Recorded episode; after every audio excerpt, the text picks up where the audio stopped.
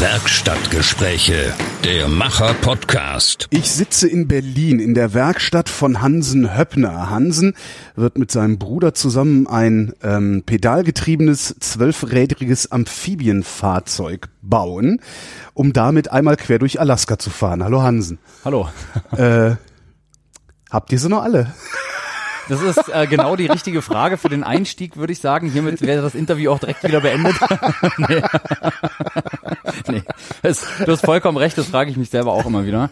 Weil es fragen sich vor allem auch alle Leute natürlich. Ne? Ja. Das ist im Grunde die Standardfrage, weil es ist jetzt nicht unbedingt die naheliegendste Aktion, die man äh, machen kann und dieses Fahrzeug selber zu bauen und also dieses wahnwitzige Fahrzeug selber zu bauen und sich damit in ein Gebiet zu begeben, das wirklich sehr unwirtlich ist, ist nicht unbedingt die äh, logischste Schlussfolgerung von der Abenteuerlust, die wir haben, aber es ist eben ein Schritt in die Richtung eines Traums, den wir beide haben, oder besser gesagt von zwei Träumen und wir haben witzigerweise in dem Fall auch tatsächlich die gleichen Träume als Zwillinge. Normalerweise sind, sind wir sehr verschieden. Ja. Aber eben der Traum, ein Fahrzeug zu bauen, das kennt, glaube ich, auch jeder von Kinder, Kinderzeiten noch, irgendwie aus einer alten Bierkiste und ein paar Kinderwagenrädern zu versuchen, irgendwie ein Auto zu bauen. Später, wenn du Cola du gerne einen Oldtimer. Ja, genau, so. richtig, ist- solche ja, Sachen. genau. Und ähm, bei uns ist eben dieser Traum noch hängen geblieben und das bei uns ist auch noch ein Traum, nach Alaska zu gehen. Und jetzt, wenn man das beides dann zusammen kombiniert, dann sollte das natürlich ein Fahrzeug sein, was relativ äh, Offroad-tauglich ist. Und dadurch kamen wir dann auf die Idee, so ein Fahrzeug zu entwickeln, womit man eben sowohl auf Land als auch auf Wasser, also ein Amphibienfahrzeug zu äh, bauen. Und das Ganze soll aber eben auch auf Schnee und auf sehr unwegsamem Gelände fahren können und dadurch dann diese Tri-Wheel-Konstruktion, also drei mal vier Räder sind eben, wie du gerade sagtest, zwölf Räder. Jetzt muss, Und- jeder denkt jetzt, okay, das ist ein Ding, das hat auf jeder Seite sechs Räder, die hintereinander stehen. Das ist nicht so. Nee. Das ist ein Zweiachser und die, jede dieser zwei Achsen hat nochmal drei Achsen sozusagen, auf Genau, denen richtig. dann Räder stecken. Also im Grunde ist es äh, sogar noch etwas kompliziert, aber ich, ich lasse es mal bei der einfachen, können wir nachher ja noch genau bei der äh, einfachen Variante. Also es sind quasi vier. Äh, man kann eigentlich sagen, es ist ein äh, Vierrad, aber jedes Rad von diesem Vierradfahrzeug besteht aus wiederum drei Rädern. Mhm. Und diese drei Räder können sich in sich selber drehen, so dass man quasi wie bei einem Hacken-Porsche, den man die Treppe hochziehen kann, da gibt es immer diese, Genau, diese dieses- Kletterfunktion. ja. Ja. Und so ist es im Grunde genau das gleiche Prinzip, nur dass wir einen aktiven Antrieb dran haben, so dass sich diese drei Räder auch aktiv von alleine drehen können, wenn man in die Pedale tritt. Und dadurch kann man sich auf Gegenstände hochschaufeln, sagen wir immer. Ja. Man kann also, wenn man gegen einen, mit diesen 1,40 Meter hohen, mit dieser 1,40 Meter hohen Konstruktion kann man locker über einen circa 1,20 Meter hohen Zaun drüber fahren einfach. Ne? Also über eine gerade Wand, wenn du da frontal gegenfährst, kannst du da einfach drüber fahren. Ihr fahrt also immer auf zwei Rädern, also beziehungsweise immer auf äh, äh, acht Rädern. Genau, richtig? Dann stößt, sto stoßen die beiden Mhm. vorderen Räder gegen die Wand. Was passiert dann? Dann, in dem Moment, wo die beiden vorderen Räder gegen die Wand stoßen, blockieren alle drei Räder des Tri-Wheels, des Mechanical Tri-Wheels, so nennt Ja. sich das, weil eins der Räder sich nicht mehr drehen kann. Das kommt hier gegen die Wand, kann sich also nicht mehr weiter drehen. Okay. Jetzt will die Hauptachse, die die drei Räder antreibt, sich aber weiter drehen. Das heißt, Weil die hinteren Räder noch laufen. ja, erstens das, das Ja. ist noch ein zusätzlicher Also weil noch. Schub da ist sozusagen. Okay. Genau, aber es würde auch alleine gehen, wenn du die Hinterräder nicht hättest, weil dann die Hauptachse alle drei Räder um die zentrale Achse der drei Räder drehen will. Und dadurch schaufelt man sich auf einen äh, Gegenstand aktiv hoch. Das haben wir auch tatsächlich im Modell schon getestet und das funktioniert einwandfrei. Gibt's auch ein Video dazu, kann man sich angucken, habe ich gesehen. Das ist, äh, ihr, ihr treibt also auch die, ihr treibt die Zentralachse an Hm? und die Zentralachse treibt die drei Räder an. Genau, so, richtig, perfekt beschrieben. Verstehe. Ja. Ähm, Wenn es Leute noch nicht verstanden haben sollten, können sie uns gerne dazu eine E-Mail schreiben und wir beantworten alle Fragen. du sagtest, ihr habt Abenteuerlust. Woher kommt die Abenteuerlust? Gab's ein Schlüsselerlebnis in eurer Vergangenheit? Ich glaube, das Schlüsselerlebnis sind, äh, ist unsere komplette Jugend gewesen eigentlich, die wir mit unseren Eltern sehr intensiv immer in der Natur verbracht haben. Unser, mit unserem Vater waren wir viel wandern und zelten und mit unserer Mutter auch immer viel am Meer unterwegs und segeln. Und dadurch haben wir eine sehr große Naturverbundenheit aufgebaut und ich glaube, dass bei uns dann noch diese technische Komponente mit eine Rolle spielt jetzt in dem neuen Projekt natürlich. Die haben wir auch dann auch von unserem Vater und von unserer Mutter. Unsere Mutter ist Goldschmiedin, unser Vater Arzt, ist nichts unbedingt Technisches, aber er war auch ein Hobby oder ist ein Hobbybastler. Und ähm, daher haben wir so diese, diese verschiedenen Komponenten für die Abenteuerlust, für diese verrückten Projekte eigentlich von unserem gesamten Leben zusammengesammelt. Also ist eine sehr sehr äh, ähm, sehr richtungsweisende Jugend gewesen in also der Hinsicht, ein Prozess muss ich sagen. als ein Ereignis, das dazu Nee, es gab genau, es gab im Grunde nicht wirklich ein Ereignis. Ich könnte es nicht an einem Punkt festmachen. Also Mhm. es ist äh, wirklich einfach die die Lust, die Natur zu erleben und Dinge zu tun, die vielleicht noch niemand vorher gemacht hat, vielleicht schon mal jemand vorher gemacht hat, aber auf eine andere Art und Weise und sich in ein gewisses Risiko zu begeben, die wirklich auch die Komfortzone zu verlassen. Das ist klingt immer so ganz langweilig, wenn man das sagt, aber das ist ein großes Ja, aber hier die Ziel von Werkstatt sieht so aus, als wärst du nicht irgendwie so ein Esoterikberater, der über Komfortzonen und Achtsamkeit Nee. redet. Eigentlich nicht. Ich finde dieses Wort auch genau aus dem Grund immer kritisch, weil es sehr schnell in die Richtung Ja, abdriftet. ja, ja, aber es ist einfach eine sehr schöne äh, bildliche Beschreibung von dem, wo drin viele Leute versumpfen. Nämlich in der Komfortzone, Klar, wo alles okay der Mensch, ist. Der Mensch fürchtet das Ungewohnte. Richtig. Genau. Aber das Ungewohnte kann einen eben auch sehr viel weiterbringen. Also es kann, wenn man merkt, äh, wo die Grenzen sind und man überschreitet diese Grenzen vorsichtig, dann merkt man vielleicht auch, dass hinter diesen Grenzen noch eine ganze Welt auf einen wartet, die auch wunderschön ist. Und da wollen wir eigentlich immer hin. Äh, Jetzt ist vorsichtiges Grenzen, Grenzenüberschreiten nicht das, äh, was ihr da tut, habe ich so das Gefühl. Auch nie, es ist ja auch nicht euer erstes Projekt. Mhm. Ihr seid schon mit dem Fahrrad von Berlin nach Shanghai gefahren. Von Berlin nach Shanghai, Ja, ja. genau. ne? Nach- äh, Wie viele Kilometer waren das? Das waren 13.600 Kilometer. Und ihr habt wie lange gebraucht? Sieben Monate, geplant waren sechs, aber insgesamt waren es 204 Tage. Äh, Kopfrechnen bin ich sehr schlecht. Wie viel war das pro Tag im Schnitt? Äh, das, also wenn man wirklich jeden Tag sehen würde als gefahrenen Tag, wo wir, wo wir Kilometer zurückgelegt haben, dann wären es insgesamt, glaube ich, ungefähr 70 Kilometer pro Tag. Ich habe auch schon lange nicht mehr drüber nachgedacht. Ähm, tatsächlich waren es aber mehr, weil wir natürlich auch Wochen oder Tage hatten, wo wir gar nicht gefahren sind, wo wir irgendwo eingeladen wurden und mal eine ganze Woche in Kasachstan oder in Kirgisistan in irgendeinem Bergdorf hängen geblieben sind, mal einer krank war, äh, wir einen schönen äh, Spot gefunden haben zum Zelten und da mal ein bisschen geblieben sind. Also würde ich sagen, waren es so ungefähr im Schnitt, wenn wir wirklich gefahren sind, 120 Kilometer am Tag. Am ersten Tag haben wir 25 gemacht, am letzten 250. Am ersten 25. das ist dann bis ungefähr Königs Wusterhausen. So. äh, Müggelsee war es. Ja. Hat das, hat das funktioniert? Also ist das, ich würde jetzt mal denken, so einfach mal nach Shanghai radeln, das geht ja nicht so leicht, oder? Du musst ja, brauchst Visa und sowas. Ja, also das ist tatsächlich so die größte Hürde gewesen, die Visas richtig zu timen, weil du weißt natürlich nicht genau, wie gut du vorankommst mit dem Fahrrad und wann du wo bist. Dazu gibt es bei vielen Ländern das Problem, dass die einfach bei den Einreiseformularen nicht das Häkchen haben, äh, mit dem Fahrrad eingereist. Und dann gibt es schon öfter mal einen Zollbeamten, der sagt, sorry, du kannst hier nicht mit dem Fahrrad einreisen. Ähm, ist uns zum Glück so nie, äh, nie passiert, äh, war aber schon ein paar Mal knapp davor. Zum Beispiel in China durften wir nicht mit dem Fahrrad über die Grenze fahren, da mussten wir unsere Fahrräder in einen LKW verladen und dann mit dem LKW nach China reinfahren. Ähm, das war schon ein großes Problem, aber ansonsten muss ich sagen, hat man als Deutscher wirklich einen sehr, sehr großen Vorteil mit dem Reisepass. Ne? Also wir haben wirklich einen, äh, als Deutscher hast du einen Reisepass, wo du fast in alle Länder problemlos reinkommst, selbst wenn die Leute aus diesen Ländern überhaupt gar nicht nach Deutschland Die reinkommen. wissen ganz ne? genau, der will eh nicht bei uns bleiben, der will Ja, ja so, so ungefähr, genau. Und das ist halt auch, also wir haben sehr gute diplomatische Beziehungen zu sehr vielen Ländern und da kann man sich wirklich glücklich schätzen als Deutscher, äh, ähm, dass man die Welt schon fast frei bereisen kann. Ne? Wie ist denn die Route nach Shanghai? Durch welche Länder fährst du da? Also wenn man hier vorne vom Chaos rausfährt, dann fährt man erstmal rechts und dann äh, Das ist rechts, Und dann ist, erst mal rechts 50 ist, rechts ist Kilometer. gerade ein, äh, rechts ist gerade äh, gesperrt, da ist Ach richtig, stimmt, da muss man um, umleiten über die Siemensstraße und Nee, also man, äh, man fährt über ähm, Polen tatsächlich, dann über Litauen, Lettland nach Russland. Also es gibt zwei Routen eigentlich.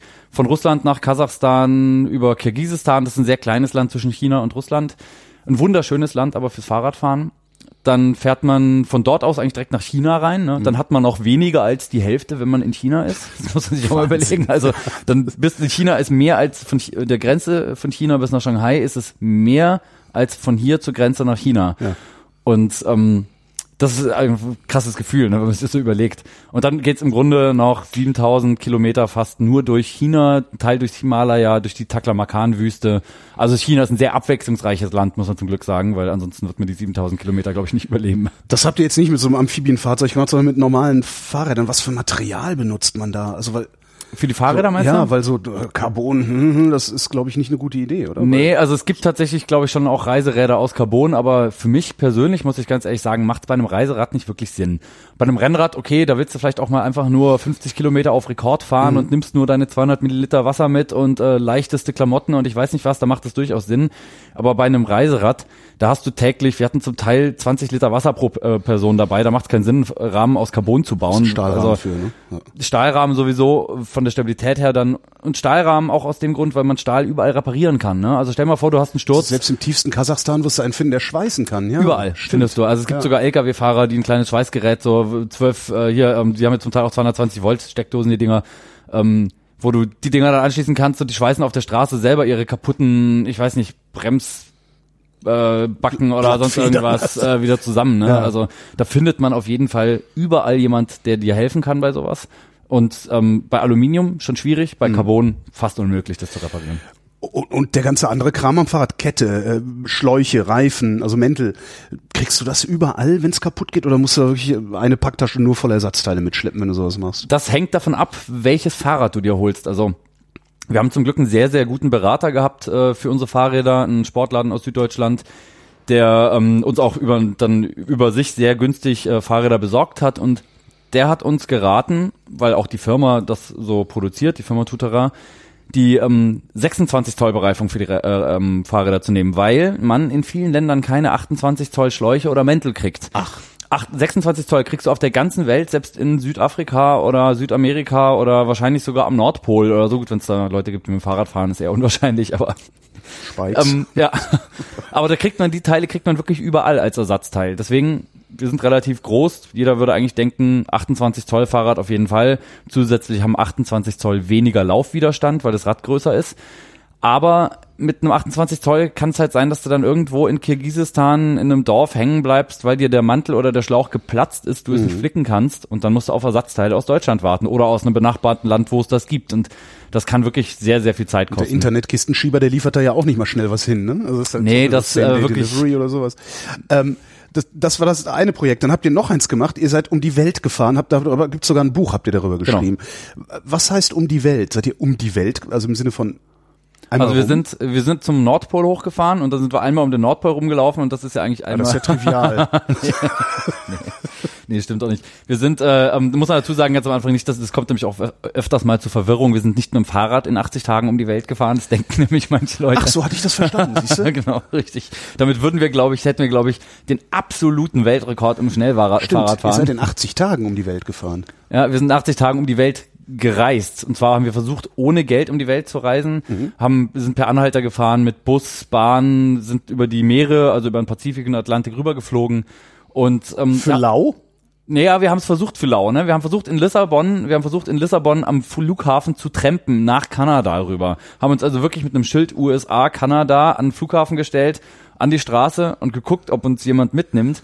Tatsächlich war eine Fluggesellschaft dazu bereit, uns einfach kostenlos mitzunehmen. Ne? Ja. Also die fanden das so witzig, dass wir da vier Tage am Flughafen standen wie die Deppen in der heißen Sonne und äh, haben sich so gedacht, die Jungs, weißt du was, die haben Durchhaltevermögen, die nehmen wir jetzt mit. Da gab es aber dann äh, ähm, Probleme mit äh, dem Rückflug, weil wenn man nach Kanada einreist und die flogen nur nach Kanada, dann muss man ein gültiges Rückflugticket vorweisen. Die von der äh, von der Airline wussten aber, dass wir nicht zurückfliegen wollen. Die baten aber nur Rückflüge an, aus, also weil sie nur zwischen Kanada und äh, Portugal und her flogen. Also hätten sie uns quasi, hätten sie an, den Zoll anflunkern müssen und sagen müssen, die Jungs fliegen auch wieder mit uns zurück, weil sie uns ja nicht das Weiterflugticket von Vancouver im Land gewesen, Genau, richtig. Ja. Und das konnten sie nicht machen, haben sie gesagt, es tut uns wirklich leid, wir würden euch sehr gerne unterstützen.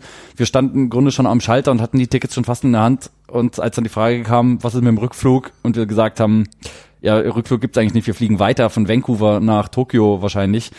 Ähm, da haben sie gesagt, ja sorry, dann können wir euch nicht weiterhelfen, weil da die Route fliegen wir nicht. Hat's denn trotzdem geklappt, in 80 Tagen einmal rumzukommen?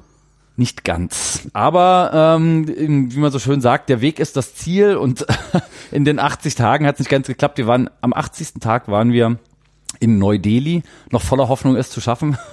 Aber als dann der Abend sich nähert, näherte, äh, haben wir dann so gemerkt, okay, wahrscheinlich schaffen wir es doch nicht in 80 Tagen. Und es wurden dann insgesamt 104 Tage. Aber immerhin haben wir es rumgeschafft. Äh, das, wie, wie heißt das Buch dann? Das heißt, weiter in 80 Tagen In um 80 die Welt ohne Geld. Ohne Geld. Nee, Moment, das heißt, jetzt, was weiß ich nicht mehr, wie mein eigenes Buch heißt, verdammt. Wovon Doch, ja, in 80 Tagen um die Welt ohne Geld. Wovon habt ihr gegessen und getrunken? Oder habt, hattet ihr dafür dann ein Budget? Oder habt ihr euch das erschnort? Nee, ihr habt euch das nicht erschnort, oder? Nee, nee, wir haben Also, eine, wir haben, wir haben drei Indien Grundregeln gehabt. Als, als Weißer dir Nee, nee, Essen das, das, genau aus dem Grund haben wir drei Grundregeln gehabt und die erste war eben ohne Geld aus dem Haus gehen, besser gesagt ohne Kapital. Das heißt, wir wollten auch auf gar keinen Fall irgendwie soziale Medien nutzen und dann, sobald wir irgendwo in Toronto sind, die Tante auf Facebook anschreiben mhm. oder mal einen dicken Post auf Facebook machen und sagen, äh, sind in Toronto, brauchen einen Job. Da haben wir gesagt, das lassen wir alles komplett weg, kein Couchsurfen, gar nichts. Wir machen nur direkte Live-Kontakte. Also wir müssen Menschen kennenlernen, die uns einen Job anbieten oder Menschen Witze erzählen, ihnen Schmuck verkaufen, selbst gebastelten, aus, aus Schrott gebastelten Schmuck und damit uns eben finanzieren, um weiterzukommen eine der Regeln war, wir durften auf gar keinen Fall betteln. Also wir durften nie vortäuschen, dass wir irgendwie in einer Notsituation sind. Es ja. war von uns unserer Seite her einfach klar, dass wir nie sagen würden, Hilfe, Hilfe, ich muss hier weg, äh, gib mir bitte ein bisschen Geld oder so, weil das ist einfach moralisch total daneben, mhm. ja, verwerflich. Deswegen haben wir eigentlich auch immer die, die Strategie verfolgt, zu sagen, wir versuchen an die Leistungen, die wir erbringen können, keinen Preis anzuheften, sondern immer zu sagen, da steht jemand, der hat einen Ta äh, Platten am Taxi, wir gehen jetzt hin und fragen ihn, ob er Hilfe braucht. Eventuell kommt man ins Gespräch, eventuell merkt er, dass wir ohne Geld versuchen, die Welt zu reisen und eventuell sagt er am Ende, wisst ihr was, Jungs, finde ich eine tolle Aktion, ihr habt da 40 Euro dafür, äh, dass, dass ihr mir geholfen habt. Aber es war von unserer Seite her nie so gedacht, dass wir ähm, den Leuten in irgendeiner Art und Weise das Geld aus der Tasche ziehen wollten, um unsere eigene Reise zu finanzieren, sondern es war im Grunde ein soziales Experiment, kann man sagen. Also, ich vermute, es hat hervorragend funktioniert. Es hat aus verschiedenen Gründen hervorragend funktioniert. Also es hat an, stimmt nicht ganz, an manchen Tagen auch überhaupt nicht gut funktioniert. Zum Beispiel auf dem Alexanderplatz gleich am ersten Tag ging's ging's ziemlich in die Hose, weil Immer Wetter, die, die am meisten haben, die äh, gehen am wenigsten ab. Ne? Ja, es lag auch, es lag auch ein bisschen daran, dass man, wenn man mit so einer Geschichte ankommt und ähm, äh, die, die Leute dann fragen, Mensch, toll, ihr wollt echt in 80 Tagen um die Welt reisen, das ist ja echt fantastisch, ey, eine Riesenstory wird das, wo seid ihr denn losgefahren? Ähm, ja, in Berlin. Und ja. dann ist halt den Leuten klar, okay, ihr seid noch nicht mal mehr aus Berlin rausgekommen, das ist doch irgendein billiger Trick hier, ne? das, ihr wollt das doch gar nicht machen. Stimmt, klingt wie, ja. Hm.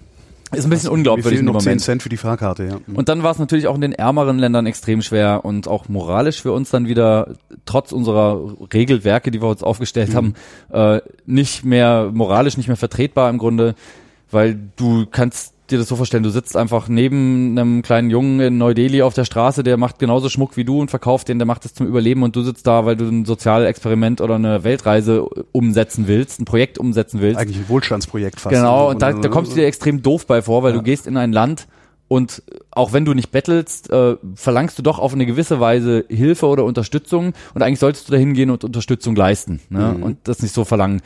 Glücklicherweise haben wir dann in Neu-Delhi Leute getroffen, die uns diesen Gedanken von sich aus, und das war alles sehr arme Leute, wieder ausgeprügelt haben und gesagt haben, bei eurem Projekt geht es nicht darum, dass ihr kostenlos um die Welt reist oder irgendwie äh, versucht, euch zu bereichern an ärmeren Leuten, sondern es geht darum zu zeigen, dass auf der ganzen Welt Menschen hilfsbereit sind und jemandem, der ohne Geld um die Welt reist, helfen, um das Ganze zu einem äh, Riesenprojekt machen eben. Mhm. Und all diesen Menschen sind wir es dadurch dann eben auch schuldig äh, zu sagen, wir machen dieses Projekt fertig. Alle, die uns, alle, die uns geholfen haben, wollen ja sehen, dass wir wieder zurück in Berlin ankommen und wollen sehen, wie schön die Welt ist. Ja. Und tatsächlich ist uns kein einziges Mal auf dieser gesamten Tour irgendetwas Böses durch Menschen verursachtes passiert. Nie.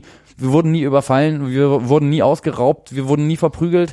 Es wollte nie jemand Böses von uns. Es gab mal vielleicht den einen oder anderen Skeptischen oder den einen oder anderen, der, äh, der gesagt hat, äh, ich verkaufe euch eine Wasserflasche für den doppelten Preis, äh, uns quasi so ein bisschen abgezockt hat. Aber sonst ist es wirklich schon fast märchenhaft naiv, nichts passiert auf der ganzen Reise. Auf welche Weise sorgt ihr beiden denn für euren Lebensunterhalt, dass ihr euch das erlauben könnt, einfach mal ja, Wochen und Monate lang weg zu sein? Sehr gute Frage. Danke. Also da kommen wir jetzt gleich zur Sache. Hast du noch ein bisschen Bargeld dabei? ich muss mir nach noch was zu essen kaufen und habe noch nicht ausgesorgt für diese Woche. Nee. Ähm, In 80 Tagen nach Tegel. genau, richtig. Nee, wir haben ähm, also beide, wir arbeiten beide nebenher noch. Ich als Goldschmied und äh, Produktdesigner habe zum Beispiel auch letztes Jahr noch äh, Küchen gebaut und vor dem Projekt ähm, äh, Verlobungsringe, Eheringe gemacht, solche Sachen. Davon wird man nicht reich mit, aber damit kann man seinen äh, alltäglichen Lebensunterhalt bezahlen. Die Projekte selber, das letzte Projekt ohne Geld war natürlich einfach billig.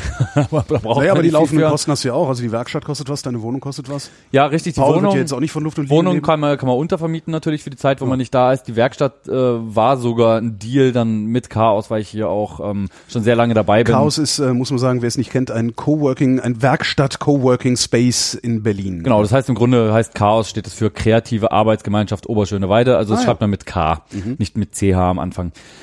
Und ähm, da konnte ich dann auch die Werkstatt im Grunde für die Zeit, wo ich nicht da war, nicht bezahlen. Ähm, die laufenden Kosten sind natürlich trotzdem da, sowas wie Krankenkasse musst du weiter zahlen, du hast irgendwelche, was weiß ich, Telefonverträge, die mhm. du weiter bezahlen musst und solche Sachen, du kommst nicht aus allem raus.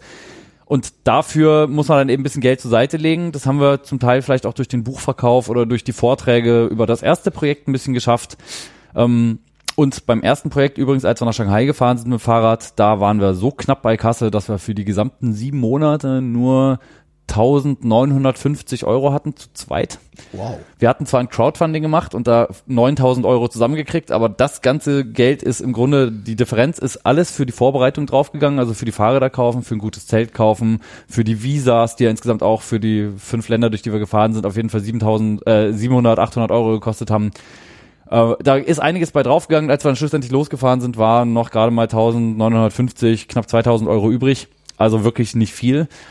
Und ich glaube, finanziell ist, Finanzierung ist natürlich immer eine Frage, aber wo ein Wille ist, ist tatsächlich auch ein Weg. Und mir haben diese Reisen auch gezeigt, und das ist eine der schönen Erfahrungen, dass Geld nicht das Wichtigste ist auf der Welt, wo man, was man immer braucht, um gut leben zu können, sondern Menschlichkeit sehr, sehr wichtig ist. Wenn man menschlich ist und auf Menschen zugehen kann und ihnen sagen kann, du, ich habe ein Problem, ganz ehrlich, ich sehe vielleicht aus wie ein Penner und ich habe vielleicht auch sozial äh, nicht besonders viel zurückgegeben in letzter Zeit, aber ich brauche jetzt gerade deine Hilfe, dann kriegst du die Hilfe. Mhm. Wenn du äh, offen bist und auf Menschen zugehen kannst, dann bekommst du diese Hilfe und dann brauchst du kein Geld für.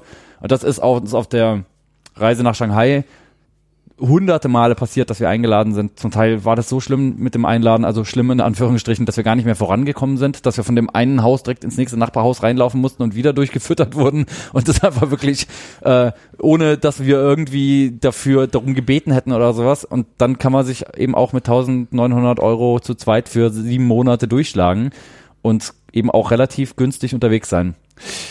Jetzt nach Shanghai, um die Welt und jetzt nach Kanada. Warum ausgerechnet nach Kanada?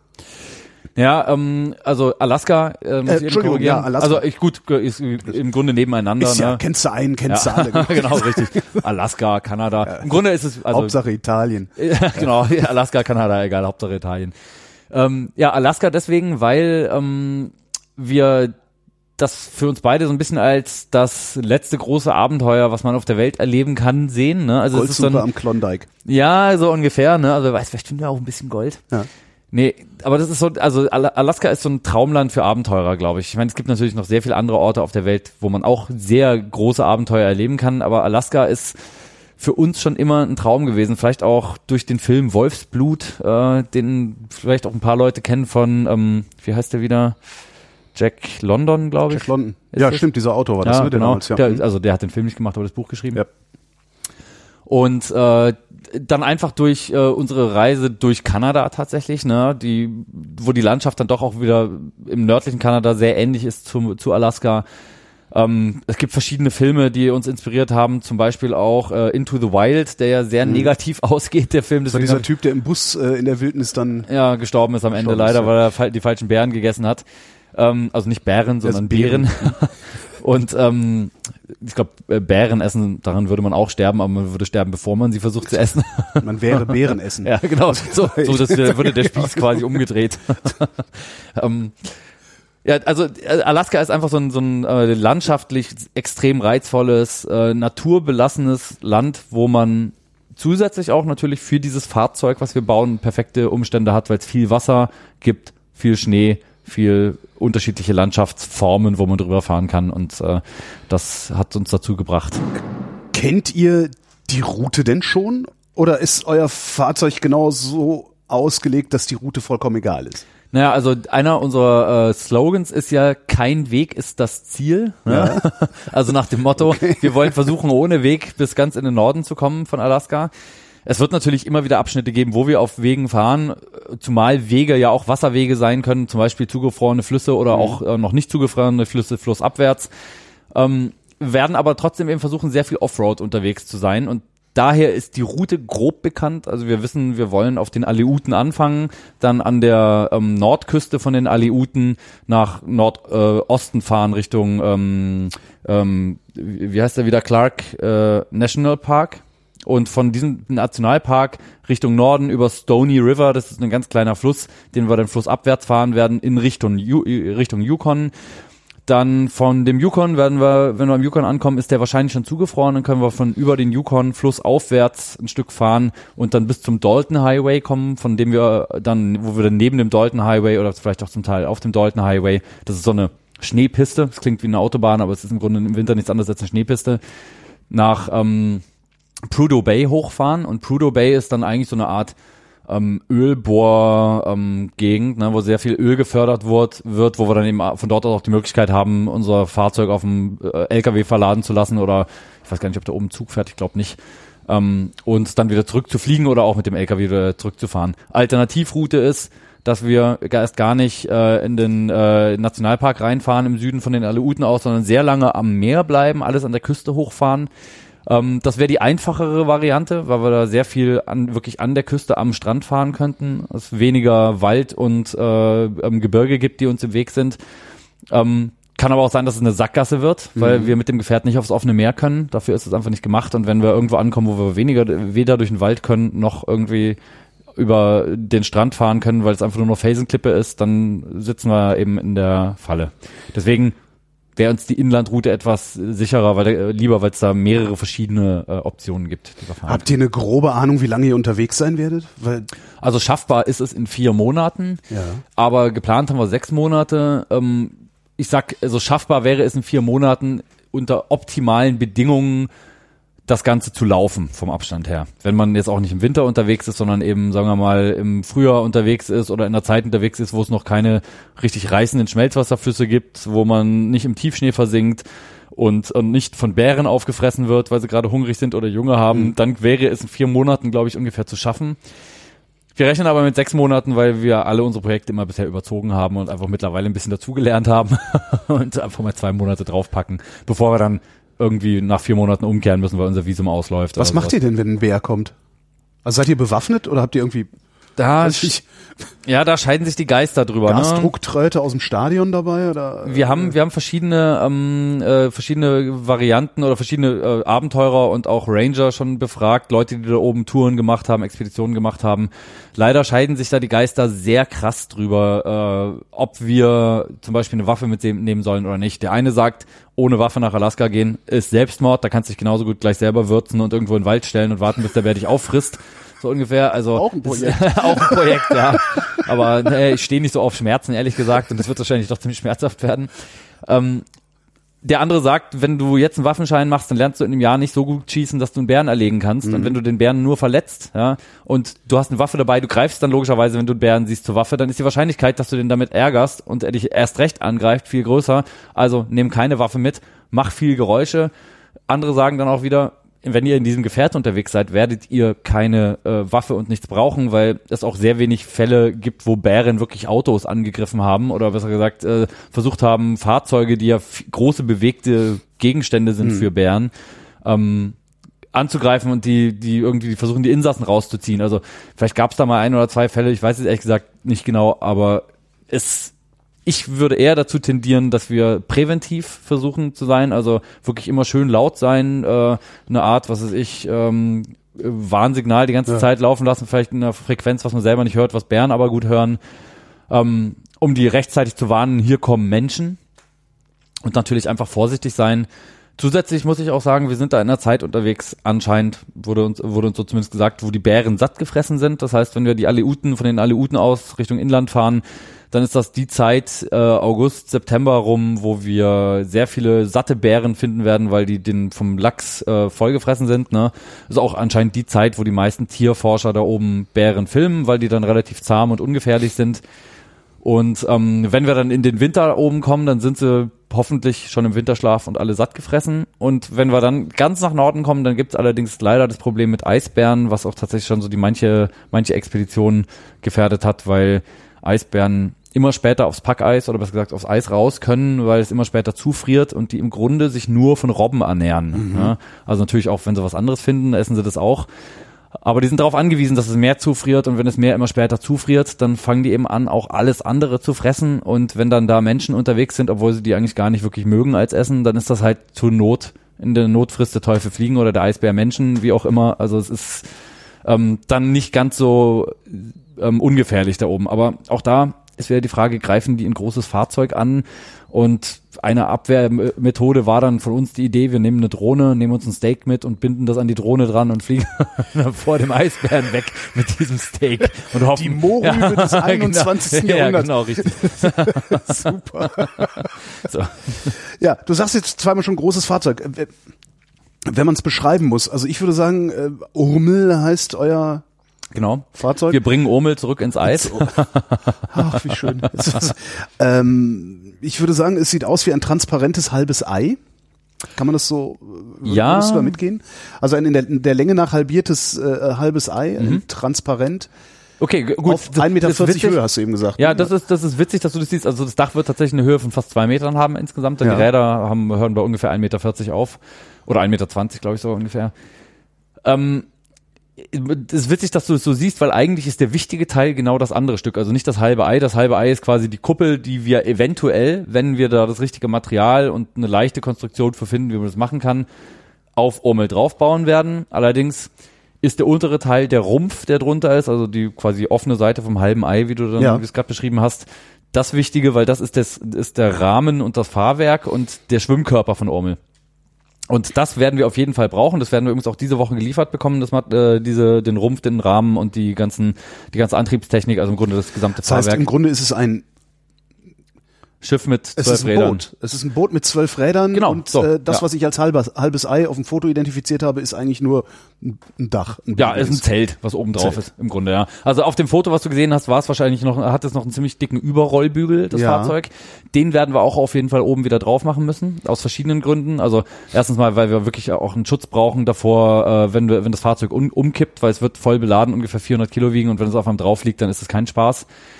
Also äh, brauchen wir auf jeden Fall einen Überrollbügel, aber der wichtigste Teil ist im Grunde das untere. Man könnte es vielleicht einfach so sagen, es ist wie eine wie ein Angelboot. Es gibt ja diese Aluminium-Angelboote, wo du an der Seite äh, vier Achsen dran gemacht hast oder jeweils äh, auf jeder Seite zwei Achsen dran gemacht hast.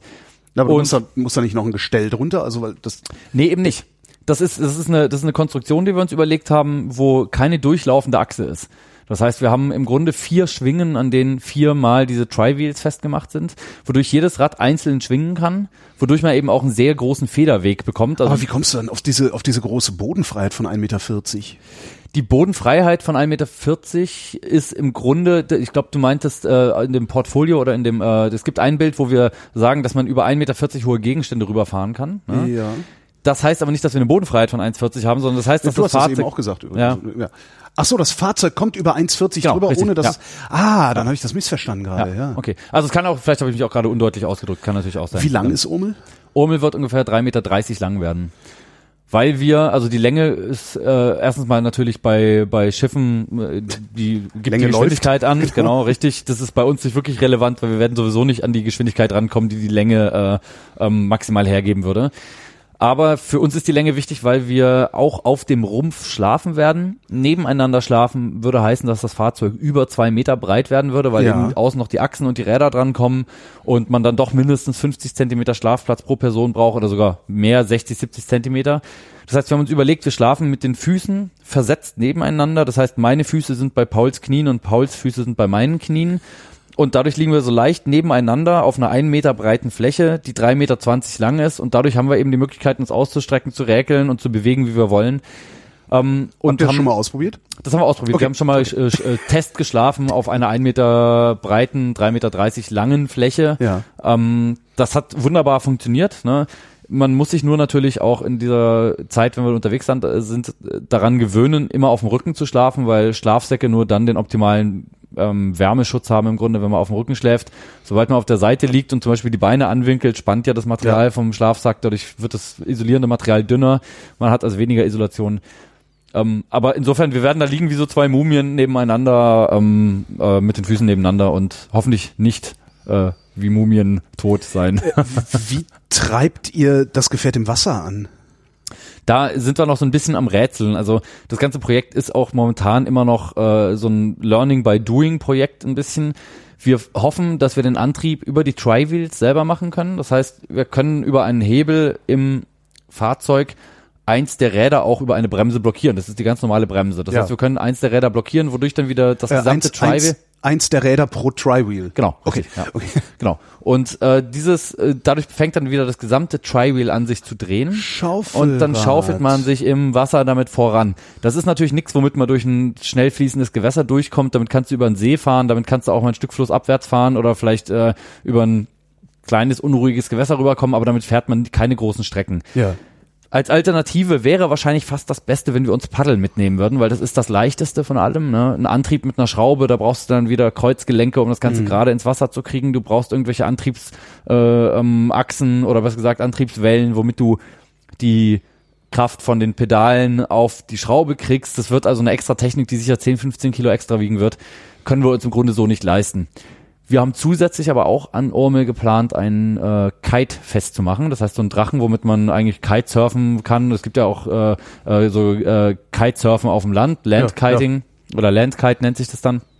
Und das übt mein Bruder auch gerade schon fleißig auf dem Tempelhofer Feld. Ich muss mich da auch Ja. irgendwann mal ranmachen. Wohne leider nicht so direkt neben dem Tempelhofer Feld, deswegen ist es bei mir immer noch ein bisschen aufgeschoben Du worden. nimmst einfach so, was weiß ich, so ein 3 Quadratmeter Kite, äh, hängst den vorne dran und Genau. segelst damit dann. Genau, richtig. Du kannst mit dem Kite eben auch so auf Halbwind segeln im Grunde. Vorteil zu einem normalen Mast mit Segel ist eben, dass wir kein Schwert brauchen, kein, äh, ähm, kein, äh, ähm, kein Mast brauchen, der auch wieder extra wiegt. Das eine sehr leichte Konstruktion ist. Oder was gesagt, du hast die Seile und den Kite, das ist im Grunde alles, was du brauchst. Und ähm, damit kann man sich dann auch über Gewässer rüber bewegen, aber im Endeffekt ist es natürlich immer ein Kompromiss, wenn du ein Fahrzeug baust, baust was alles kann. Also die Ei eierlegende Wollmilchsau äh, kann sicher keinen Marathon gewinnen. Sagen wir mal so. Ich, kennst du eigentlich Robby Tobby und das Flievertüt? Ja, das genau, Okay. das Flievertüt. ich habe die äh, ganze Zeit denke ich, das, die bauen ein Flievertüt. Ja, genau. Nur, dass das Flie bei Ja, okay. Flievertüt ja für Fliegen steht und das kann Ormel nur leider Ah, doch nicht. verdammt. Obwohl mit dem Kite, wenn er groß genug ist, Ja, okay. das Ding Ich hoffe, die aber ich hoffe nicht, dass wir, dass wir irgendwann mal abheben mit dem Ding, weil dann ist die Tour gelaufen. Wann habt ihr die Idee für dieses Fahrzeug gehabt? Die Idee für das Fahrzeug ist im Grunde ähm, sehr linear entstanden. Vor ungefähr anderthalb Jahren hatten wir eben erst die Idee, dass wir gesagt haben, wir wollen durch Alaska mit einem selbstgebauten Fahrrad oder Tandem oder irgendeinem Gefährt, hatten da damals noch Ideen irgendwie wirklich Einem äh, besseren Mountainbike? Ja, genau, hatten damals Okay. auch noch die Ideen, wirklich mit einem Kite äh, und einem Board durch, äh, ähm, also eine Art Snowboard durch Alaska zu fahren und haben das dann alles wieder verworfen, haben dann gesagt, ja, nee, eigentlich wäre es ja schön, wenn wir auch mal unseren Traum, das Fahrzeug zu bauen, realisieren würden, das damit kombinieren. Ursprünglich war die Idee auch, dass wir mit einem selbstgebauten Fahrzeug zum Nordpol fahren. Ne? Da sind wir leider dann sehr schnell dran gescheitert, weil äh, ähm, man dafür mittlerweile wirklich Expeditionsgenehmigungen braucht, um da hochzukommen, weil sich da so viele Leute schon in Lebensgefahr Okay. umgebracht haben, dass äh, die Rettungskosten so in die Höhe gestiegen sind, dass die norwegische Regierung, ich glaube Norwegen äh, ist die Regierung von Grönland, ne? Ja, Ja, die äh, das quasi verboten haben, für Touristen einfach mal so aufs Inlandeis zu gehen, was man eben machen muss, um an den Nordpol zu kommen.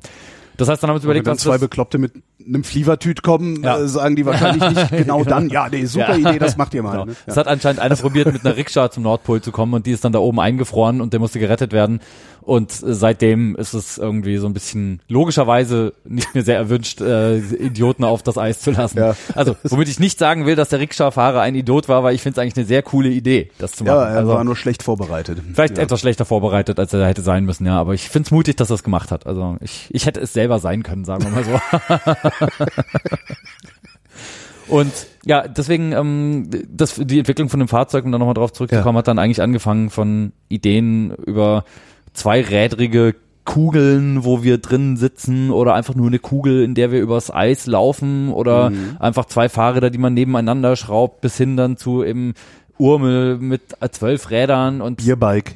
ja, so das Prinzip Ja. auch, genau. Also wir haben wirklich sämtliche Prinzipien uns äh, durchdacht und, äh, und überlegt und haben sicher ein halbes, dreiviertel Jahr ohne irgendwas festzulegen, verschiedenste Sachen in 3D gebaut oder auch Modelle gebaut und sind dann schlussendlich zum Schluss gekommen, dass tatsächlich diese Tri-Wheel-Variante die vielversprechendste ist. Aber wo, wo habt ihr die Idee her? Ist es, ist es eine alte Idee oder ist es euch selbst eingefallen? Das mit dem Tri-Wheel ist uns selber eingefallen. ich kann mir gar nicht vorstellen, auf so eine Idee überhaupt zu kommen. Ja, ich meine, äh, so- solche Ideen, die fruchten natürlich immer auf Inspiration. Ne? Ja. Und Inspiration gibt's für, für dieses Tri-Wheel genug. Also es gibt Ja, klar, eben diesen Hacken Hacken-Porsche, Porsche, ja. wo du mit eine Treppe hochfährst. Es gab in den 60er Jahren irgendwann mal einen Film, der hieß Valley of äh, ähm, ähm, Condemption oder irgendwie sowas. Das ist so ein Film, also Teil der Verdammnis auf Deutsch, ne? So ein Film, wo die durch die Wüste mit so einer Art Panzerfahrzeug fahren, was eben auch diese Tri-Wheel-Konstruktion dran hat. Ähm, und solche Filme, solche Sachen, Gegenstände, die man sieht, inspirieren einen natürlich dazu. Und außerdem ist tatsächlich dieses Mechanical Tri-Wheel von Google äh, schon patentiert. Das heißt, sobald wir dann die Idee hatten und darüber ähm, Nachforschung angestellt haben, haben wir natürlich auch verschiedenste Varianten gesehen an irgendwelchen russischen äh, Militärfahrzeugen oder an äh, wirklich nur konzeptionellen Fahrzeugen, Mars Rovern und solche Sachen. Und daran haben wir uns orientiert. Ähm, es gibt bisher, glaube ich, allerdings noch kein Fahrzeug, was auf die Art und Weise wirklich umgesetzt ist ähm, als äh, pedalbetriebenes Amphibienfahrzeug. Also die wir haben uns bedient an verschiedensten Elementen, die es schon gibt, so wie das eigentlich jeder auch mit allen Inspirationen macht und die dann zusammengefügt zu diesem Fahrzeug, was hoffentlich äh, ähm, dann durch die neuartige Kombination auch eine einzigartige Leistung bringen wird. Aber das werden wir dann sehen. Wie viel Kraft, kann, ich weiß gar nicht, ob man das be- beziffern kann, aber wie viel Kraft müsst ihr denn überhaupt aufbringen, um das Fahrzeug dann tatsächlich über einen Felsen drüber zu fahren? Naja, also wir haben eine Untersetzung von 1 zu 4. Ähm, das, wir haben natürlich auch eine Gangschaltung, aber so die, die, äh, die, äh, wenn man eine, eine Mountainbike-Übersetzung nehmen würde, ne, von, von einem Mountainbike und die dann nochmal vierfach untersetzt, dann ist man bei der Untersetzung, die wir für Urmel nehmen werden. Das brauchen wir deswegen, weil das Fahrzeug schwerer werden wird äh, und wir, wie du auch festgestellt hast, gerade wirklich über Felsen rüberfahren müssen und dann he- heißt es logischerweise, dass du dieses 400 Kilo schwere Gefährt über diesen Felsen oder über diesen Gegenstand rüberheben musst und dafür brauchst du eine krasse Untersetzung. Ihr Ja. tretet auch zu zweit die ganze Zeit? Genau, also Okay. wir, es ist so, dass der vordere die vorderen äh, sechs Räder antreibt und der hintere die hinteren sechs Räder, Mhm. weil man wie bei jedem Fahrzeug, bei jedem Allradantrieb eben Differentiale braucht und äh, wenn du nur einen Motor hast, dann brauchst du entweder nochmal ein Differential zwischen vorne und hinten oder eben eine Art Kupplung oder man macht es eben wie wir es machen, man nimmt zwei Motoren, also mich und Paul, einer treibt vorne an, einer hinten und dann brauchst du nur zwei Differentiale zwischen links und rechts jeweils. Und äh, ja, die, der, der Antrieb wird auf jeden Fall eine, eine heikle Sache, weil wir natürlich dadurch, dass wir zwölf Räder haben, auch eine viel höhere Reibung haben im Antrieb. Wir haben einen viel längeren Weg von Pedalen zum Rad als bei einem Fahrrad. Das heißt, die Effizienz oder äh, wie heißt es, ich glaube Effizienzgrad, der wird viel schlechter sein. Beim Fahrrad kann man mal so sagen, ähm, bei einer optimal geölten, geschmierten Kette ist der Verlust, Energieverlust von, äh, von Pedalen zum Hinterrad ungefähr drei Prozent. Ne? Ähm, bei uns werden das ungefähr 30 Prozent sein. Und das ist schon einiges. Ja. Wir planen allerdings auch nicht 100 Kilometer am Tag zu fahren mit dem Fahrzeug, sondern wir planen ungefähr 15 bis 20 Kilometer maximal zu fahren. Also es wird Tage geben, da schaffen wir fünf, es wird Tage geben, da schaffen wir vielleicht 30 oder 40. Im Grunde also so schnell unterwegs zu sein, als ob wir laufen würden. Und dann sind diese 30 Prozent mit der richtigen Untersetzung, also oder sind die, die 70 Prozent Kraft, die wir am Ende noch übrig haben, wenn wir 30 Prozent Verlust haben, eigentlich schon wieder akzeptabel. Also es wird kein Sportgerät, womit wir Rekorde äh, äh, ähm, im Langstrecken und im schnell Vorwärtskommen aufstellen, aber es wird vielleicht ein Fahrzeug, womit man äh, ähm, vielleicht auch mal irgendwann, wenn der Mars kolonisiert wird, äh, auf dem Mars rumfahren kann. Wie habt ihr das Ding konstruiert? Also, Also- seid ihr seid ihr jetzt auch noch, ach ja, du sagtest, du bist du, du arbeitest als Industriedesigner, das heißt, du kannst dich an einen Computer setzen und solche Konstruktionen machen. Ja, das ist äh, im Grunde nicht ganz, ganz richtig äh, Produktdesigner. Das ist im Grunde äh, Ja. Produktdesigner und Industriedesigner können Schnittstellen haben, aber ich komme von einer Kunsthochschule. Das heißt, ich habe eigentlich überhaupt nichts in die Richtung gelernt. Das Einzige, was ich tatsächlich gelernt habe an dieser Kunsthochschule, ist in 3D-Programmen meine äh, Skizzen zu machen. Das heißt, in Cinema 4D habe ich gearbeitet sehr lange, was eigentlich nur wirklich ein visuelles Programm ist. Da geht's null um Technik, da geht's null um Antriebe oder um äh, was weiß ich, Kräfteberechnung und so. Ist dein Bruder denn Ingenieur? Nee, auch nicht. Wir haben beide keine Ingenieursstudien, aber wir haben uns in unserem Leben immer, also wirklich, das, unser gesamtes Leben ist, könnte man vielleicht sagen, so ein bisschen ein Maschinenbau- oder Ingenieursstudium gewesen, weil wir alles, was wir technisch ir- irgendwie faszinierend fanden, immer auseinandergenommen haben und wieder zusammengeschraubt haben, versucht haben zu verstehen, wie es funktioniert. Und auch schon einiges an Sachen gebaut haben, zum Beispiel Fahrradanhänger gebaut haben, gelernt haben, wo waren die Schwachstellen, wo war es zu stabil, wo kann man noch einsparen dadurch haben wir viel gelernt und dieses Fahrzeug dann erstmal in 3D gebaut. Nachdem wir es dann in 3D gebaut haben, haben wir ein 1 zu 10 Modell gebaut davon, das auch tatsächlich funktioniert hat. Also auch die Statik. Ja, die Statik von dem Fahrzeug ist natürlich bei einem 1 zu 10 Modell haben wir nicht ganz eins zu zehn machen können, weil wir zum Teil die filigrane Arbeit nicht leisten konnten. Eins zu zehn ist schon sehr filigran, ne? Mhm. wenn man nachher ein Leichtbaukonzept haben will.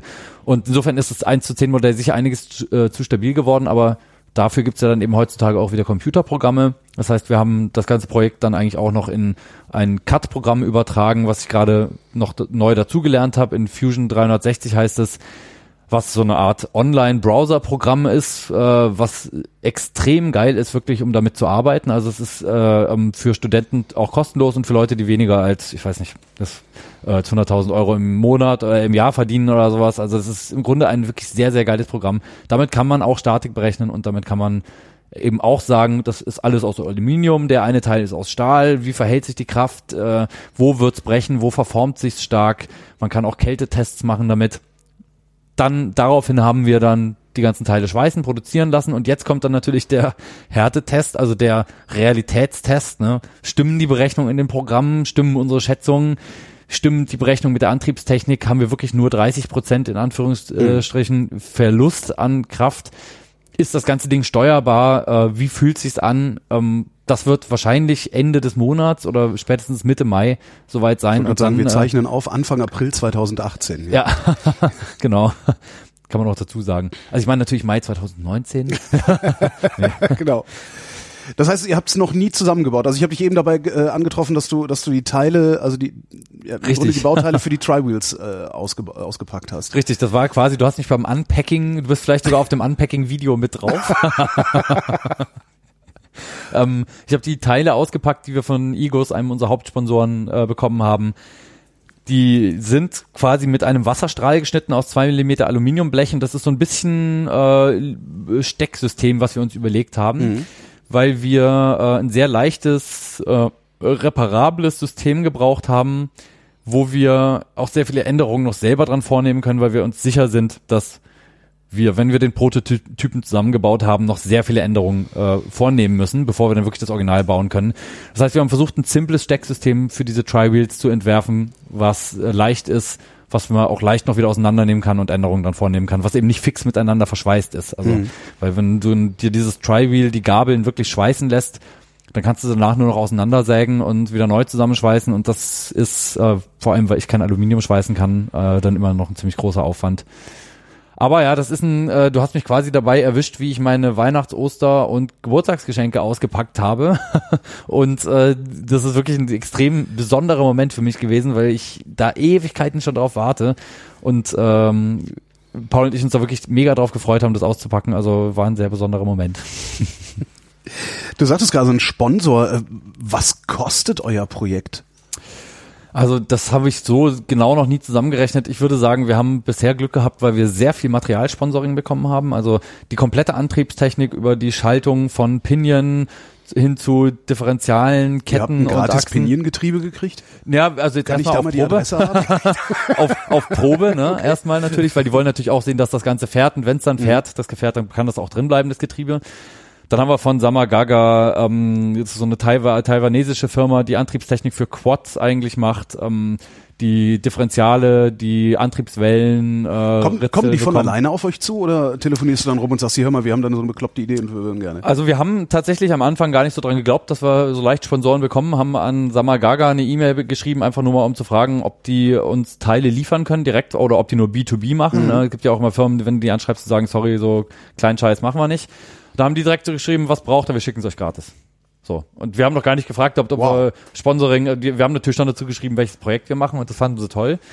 Daraufhin haben wir dann so ein bisschen äh, gedacht, okay, also wenn das so leicht ist, Materialsponsoring zu bekommen, dann sollte man es vielleicht auch mal umhören und okay. haben dann tatsächlich von Schwalbe ja auch die Reifen bekommen. Ich, oh Gott, jetzt müsste ich eigentlich alle Sponsoren aufzählen, falls einer von denen zuhört. Und es hat sich für die schon gelohnt, dass die euch ja. das Zeug übergeholfen haben, alleine dafür, dass du es aufzählst. So viel, ja, ja. So viel Medialeistung ja. die wahrscheinlich in ihrem Leben nicht Geld haben können. Ja.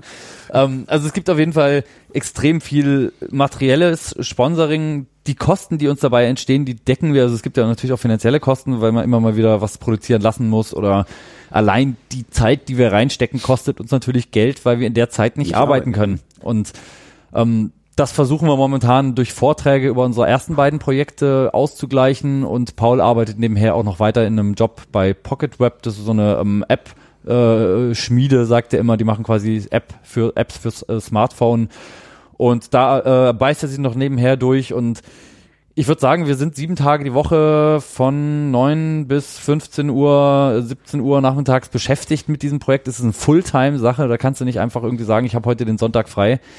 Kommt natürlich auch mal wieder Ist halt vor. nicht mal ein Spoiler eben an das Auto machen, ne? Ja. Nee, aber also ich meine, man muss natürlich schon auch dazu sagen, dass wir unseren Traum verwirklichen damit. Ja. Und das ist natürlich ein Privileg und dieses, diesen Traum verwirklichen, das macht man natürlich auch gerne am Sonntag. Also das, was andere Leute am Hobby, als Hobby vielleicht am Sonntag machen, das stecken wir halt als Hobby jetzt gerade auch in Urmel rein und dadurch äh, ist es, würde ich jetzt nicht sagen, dass ich mein Leben gerade als unerträglich und als total stressig sehen würde, sondern ich sehe mein Leben gerade eigentlich so, dass ich eine eine, ein tolles Projekt umsetzen kann. Es ist mir möglich, dieses Projekt umzusetzen. Es ist wirklich eine unglaubliche. Ist halt kein äh, Unterschied zwischen Arbeit und Freizeit mehr, ne? Ja, das ist der Nachteil wirklich. Also ich Ist ein Nachteil? Ja, das ist schon auch ein Nachteil. Also ich, ich, ich würde gerne, ich, ich bin manchmal neidisch auf Freunde, die sagen, ich habe einen 9-to-5-Job fünf Tage die Woche und am Wochenende habe ich frei und keine Verantwortung, bin auch nicht erreichbar und der Chef würde auch nicht auf die Idee kommen, mich anzurufen. Ja, ne? aber wenn er seinem Chef sagt, ich hätte jetzt gerne fünf Monate frei, weil ich mit dem Fahrrad nach China fahren will, sagt der geht das Chef auch auch, dann Ja. kannst du machen, du brauchst aber auch nicht wiederkommen. Ja. Wie, wie sieht's denn bei dir aus? Äh, du bist ja auch selbstständig, nehme ich an, ne? Ja. Ähm, dann hast du am Wochenende frei oder nicht? Äh, ich nehme mir am Wochenende frei, ja, obwohl Ja. es mir oft nicht gelingt. Okay, Also, gut, dann- Aber, ich sorge dafür, dass ich zwei Tage die Woche nichts mache außer Nase bohren, ja. Ich, ich glaube, es, es hat halt, es hat halt beides Vorteile. Ne? Also bei dem, ich hab, ich zum Beispiel weiß nicht, wie mein finanzielles Jahr dieses Jahr aussehen wird. Ich weiß nicht, ob ich äh, vielleicht diesen Sommer irgendwann sagen muss, das Projekt fällt ins Wasser, weil ich bin total pleite und ich muss noch Schulden bezahlen und äh, ich kann mir meine Wohnung noch nicht mal mehr leisten und kann muss bei Chaos ausziehen und so. Das kann alles passieren.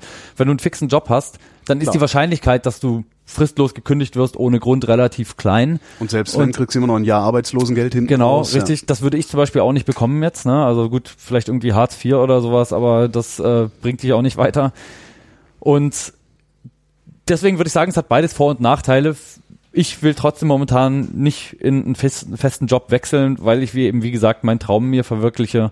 Und solange ich damit über die Runden komme und auch, man muss natürlich auch dazu sagen, wir haben beide noch keine Familie, noch keine Kinder. Das heißt, wir haben keine Verpflichtung in die Richtung äh, Kindern äh, Alimente oder besser gesagt für Kinder zu sorgen. Ja. Ja. Wie alt seid ihr beide? Äh, wir sind 36. Gerade 36 geworden, darfst uns noch gratulieren. Äh, gratuliere. Ja, Dankeschön. Kam von Herzen, ich hab's Ja, gemerkt. Ich, ähm, ich, das hat mich gerade noch ein bisschen irritiert gehabt, dass du sagst, wir sind beide 36 und dann ist mir eingefallen, ah ja, ihr seid ja ein, Ja, Zwilling. genau, richtig, richtig. Ist ja verrückt, die sind gleich alte Brüder. Äh, kommen wir zur Ausstattung des Mhm. Fahrzeugs.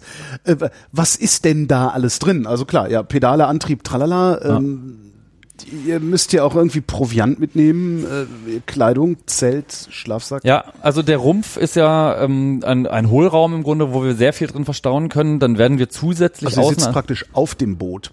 Wir also sitzen auf dem das, Boot, Das genau. Boot ist sozusagen beplankt Ja, nochmal genau, und unter den Planken. Ja. Es ist eigentlich eher so ein Ponton wie so ein Schwimmkörper Ja, von einem ja, Floß, kann man ja. Mhm. sagen, ne? wo wir drauf sitzen. Da gibt's dann Luken drin, wo man dann auch Zugang hat zu dem, äh, zu dem äh, Innenbereich von diesem Schwimmkörper.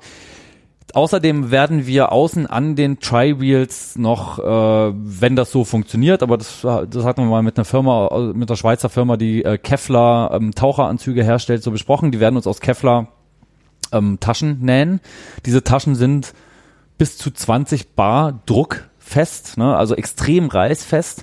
Und die kann man dann eben auch aufpumpen und als Schwimmkörper zusätzlich verwenden. Das heißt, du hast dann nochmal eine Stabilisation außen. Ne? Das heißt, da kann man dann auch Lebensmittel und alles mögliche drin Aber wo verstauen. hängen die denn dann dran? Also weil die Tri-Wheels bewegen sich doch die ganze Zeit. Genau, das müssen eben, das müssen auf jeden Fall Also Taschen sein. auf die Zentralachse dann. Genau, richtig. Das wird entweder angehängt an der zentralen Achse oder eben wirklich am Tri-Wheel festgemacht und wenn das schaufelt, dann wird das halt ein bisschen durchgerüttelt. Okay. Aber in den meisten Fällen wird es dann so sein, dass diese Taschen äh, so voll sind, dass sich da drin einfach nichts bewegt. Da sind dann Lebensmittel drin oder da sind dann Klamotten drin oder solche Sachen. Ähm, die werden wahrscheinlich ungefähr, ich weiß nicht, 60 Zentimeter auf 60 Zentimeter dreieckig oder rund sein, diese Taschen. Ne? Also auch keine Riesendinger. Und ähm, da werden wir Sachen drin verstauen können. Was alles an Ausstattung in dem Fahrzeug drin ist, ist, würde ich sagen, also auf jeden Fall ein gutes Autoradio, eine Klimaanlage. nee. Aber, das war jetzt ein Witz natürlich, Ach so, schade. wir werden eine Brennstoffzelle dabei haben. Eine Eine Brennstoffzelle. Brennstoffzelle, ja. Und zwar für eigentlich nur nicht, das klingt jetzt schön nach Wärmebrennstoffzelle, eine Nee. Ethanol-Brennstoffzelle. Die werden dafür Strom dabei haben. Die wird uns übrigens auch von eFoy gesponsert, äh, gesponsert also wirklich ein, äh, ein, ein Top-Ding. Das wird normalerweise verwendet, um LKWs oder Autos bei minus 40 Grad zu starten, wenn die Autobatterien schlapp machen. Ne? Mir war überhaupt nicht klar, dass es so so kleine Brennstoffzellen gibt.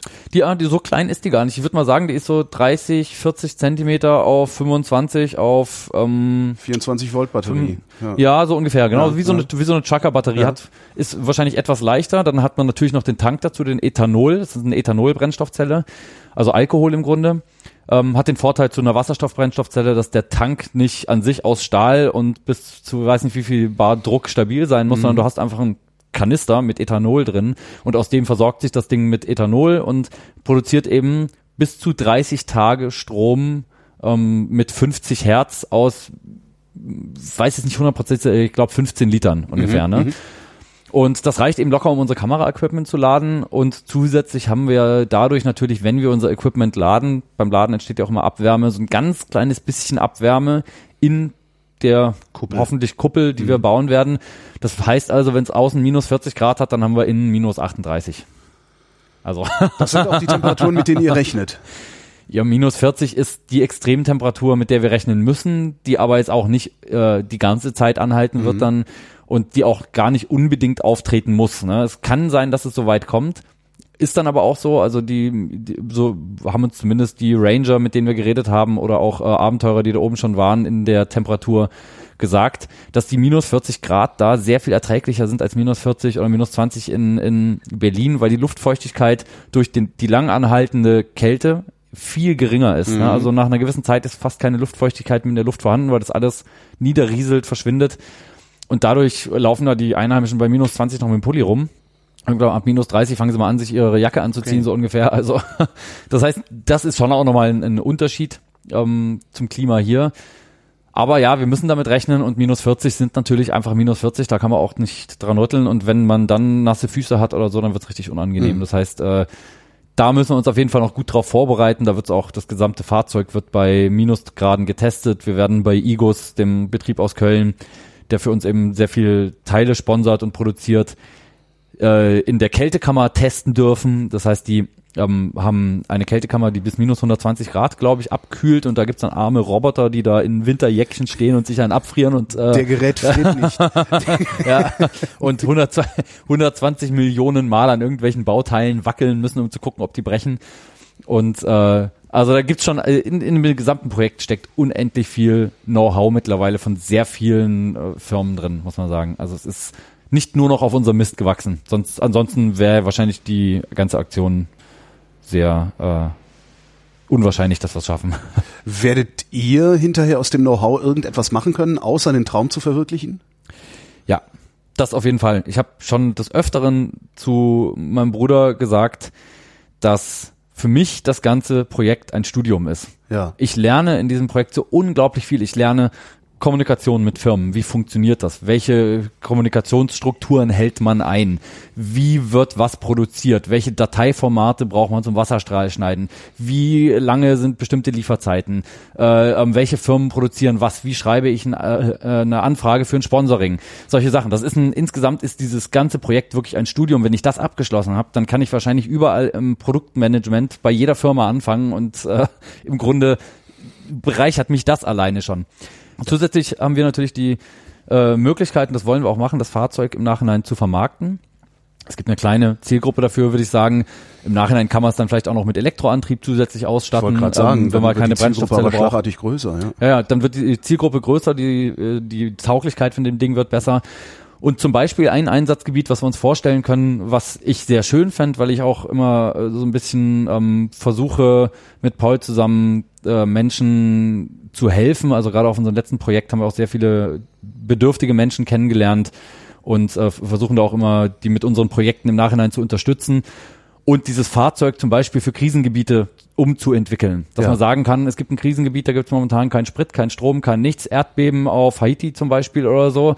Da hat das Deutsche Kreuz jetzt fünf von diesen Dingern vor Ort. In jedem von diesen Fahrzeugen können zwei Sanitäter sitzen und jeweils zwei schwer Verletzte unten im Rumpf trans transportieren, haben die Möglichkeit draußen in den Taschen äh, ein EEG-Gerät oder ich weiß nicht was mitzunehmen, Medizin zu, hinzubringen, Wasser, Leute mit Wasser zu versorgen fürs Militär vielleicht auch, obwohl ich äh, sehr ungern Dinge fürs Militär machen würde, ehrlich gesagt, weil äh, das ja doch meistens für Kriegsführung eingesetzt wird und nicht für die Dazu Rettung. ist Militär da, ja. Ja, also zum Teil auch eben schon für die Rettung. Ne? Insofern ist das eine Grauzone, wo man sich nicht so genau äh, abgrenzen kann von. Ähm, zumal man es auch einfach nicht selber entscheiden kann, wer es kauft. Ne? Ja. Also es ist ja, wenn du jemand kaufen will, dann kannst du ja nicht sagen, äh, ähm, äh, gib wieder zurück, äh, ich wollte es nicht an dich verkaufen.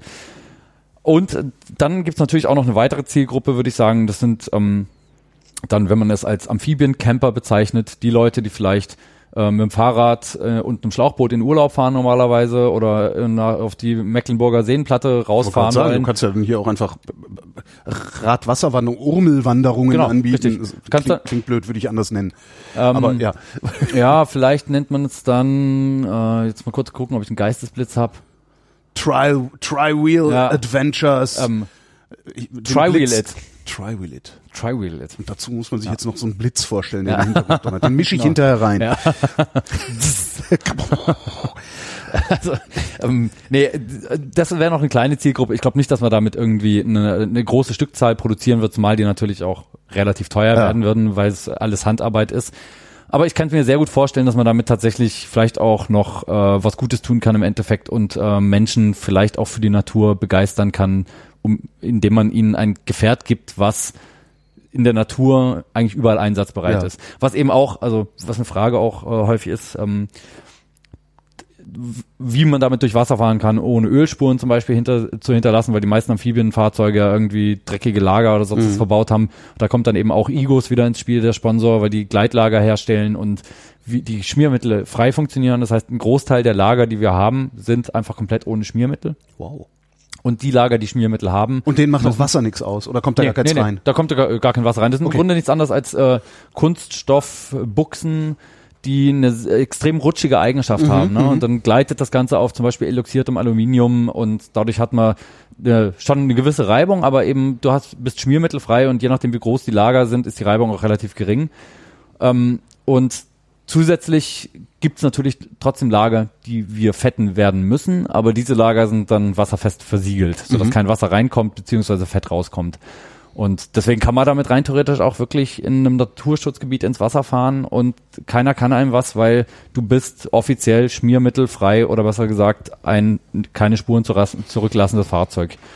Ähm, das ist eben uns auch wichtig, das so zu machen, weil wir wollen nicht nach Alaska fahren und dann eine Ölspur hinterlassen. Das ist mal eine andere Show. Wann soll's losgehen? Ja, also optimalerweise, ähm, das ist also vielleicht nochmal den Werdegang dazu kurz. Wir wollten eigentlich 2017 los. Oh. Da hatten wir Anfang 2017 angefangen mit der Idee, haben dann gesagt, bis Sommer könnten wir das Fahrzeug vielleicht fertig haben, dann direkt los. Dann wurde es aber 2018, aus 2018 wurde 2019. Ähm, mittlerweile sind wir so weit fortgeschritten, dass wir tatsächlich abschätzen können, wie lange es dauern wird. Und ich denke, dass es wirklich klappen wird, 2019 loszukommen. Wir wollen im August losfahren, dann ungefähr bis Januar, Februar fahren. Also wirklich auch in den arktischen Winter rein, in die ewige Nacht rein. Mhm. So gegen Ende der Reise werden wir wirklich nur noch im Dunkeln unterwegs sein oder in der Dämmerung. Reicht dann ja- die Brennstoffzelle, um genug Licht zu machen? Ja, das, das sind alles Sachen, die wir noch testen müssen. Ne? Also wie viel, das kann man natürlich auch alles berechnen, aber wir werden es einfach wirklich auch mal testen müssen.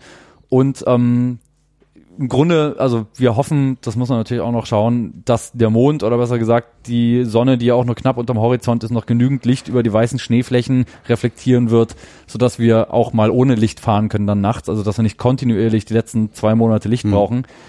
Wir kommen aber auch immer wieder in Siedlungen vorbei. Ähm, da muss man sich dann halt vorher erkundigen, ob es da eine Apotheke oder ein Krankenhaus gibt, die Ethanol auf Lager haben. Ne? Oder man muss sich eben durch einen Buschpiloten vorher Ethanol an bestimmte Stationen äh, äh, deponieren lassen, sodass man dann da Lebensmittel oder eben Ethanol oder sowas abholen kann.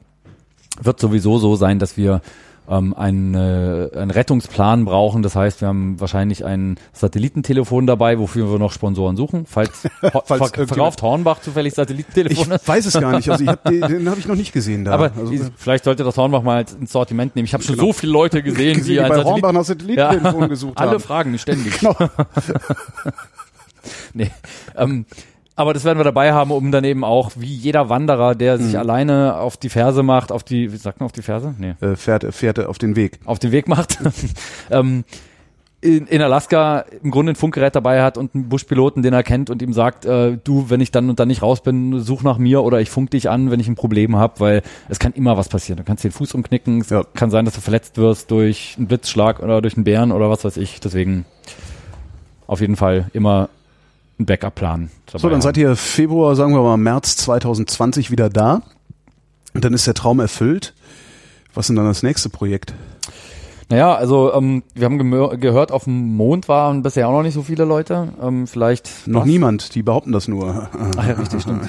Das könnte man natürlich auch machen. genau. Mit Alaska. Wir behaupten es einfach. Alaska äh, im Filmstudio nachstellen. Genau. Und, Wir oh, behaupten, wir wären in Alaska gelandet. Wo noch kein Mensch vor uns war und hissen da die deutsche Flagge. Mal gucken, was die Amerikaner dazu sagen. Naja, habt ihr, habt ihr denn schon irgendwas im Kopf? Also weil gefühlt wird's ja auch immer ein bisschen wahnsinniger, was ihr macht. Das heißt, äh, Ja. es müsste noch mal eins drüber. Von daher wäre das mit dem Mond gar nicht mal so satirisch jetzt. Also was tatsächlich unser Plan ist, ist, dass dieses Projekt, da wollen wir tatsächlich mit so ein bisschen einen Deckel auf unsere Reisen setzen. Das heißt nicht, dass es das letzte Abenteuerprojekt ist, was wir machen. Aber mein Traum ist es auch irgendwann tatsächlich mal Familie zu gründen und ein bisschen sesshafter zu werden. Ich werde auch immer sesshafter. Ne? Also es merkt man auch, dass mir so eine Reise immer mehr nachstellt oder mir, mich immer mehr beschäftigt und auch immer mehr schlaucht. Man wird halt auch älter. Ja. Und ähm, das Ganze ist auch gut möglich. Ich meine, wir werden dann wahrscheinlich diese drei Projekte, die wir haben, als eine Art Kapital oder Basis für Vorträge nehmen, die wir, die ich sehr gerne weitermachen würde. Ich will mit meinem Bruder zusammen eine Art Erfinderbüro gründen, vielleicht hier in Chaos, wo wir jungen Leuten beibringen, solche Projekte zu planen, Ideen umzusetzen und damit eben das Know-how, was wir äh, gelernt haben im Laufe der Zeit, was wir auch nicht durch uns nur kam, sondern was wir durch sehr viele andere Leute, die uns dabei geholfen haben, ähm, gesammelt haben, das versuchen weiterzugeben, dieses Know-how und dann so ein bisschen mehr in die Richtung zu gehen, den Leuten zu zeigen, wie alternativ und schön man die Welt bereisen kann und ähm, unsere eigenen Produkte, die wir im Laufe der Zeit entwickelt haben für Reisen, wie diesen Wanderanhänger oder Anhänger fürs Fahrrad oder eben Urmel oder irgendwelche Kocher, die wir gebaut haben, tatsächlich zu vermarkten und für ähm, abenteuerlustige Leute zur Verfügung zu stellen. Und das ist dann so das, was ich mir als nächstes vorstellen kann. Hansen Höppner, vielen Dank und Ja. viel Erfolg. Dankeschön.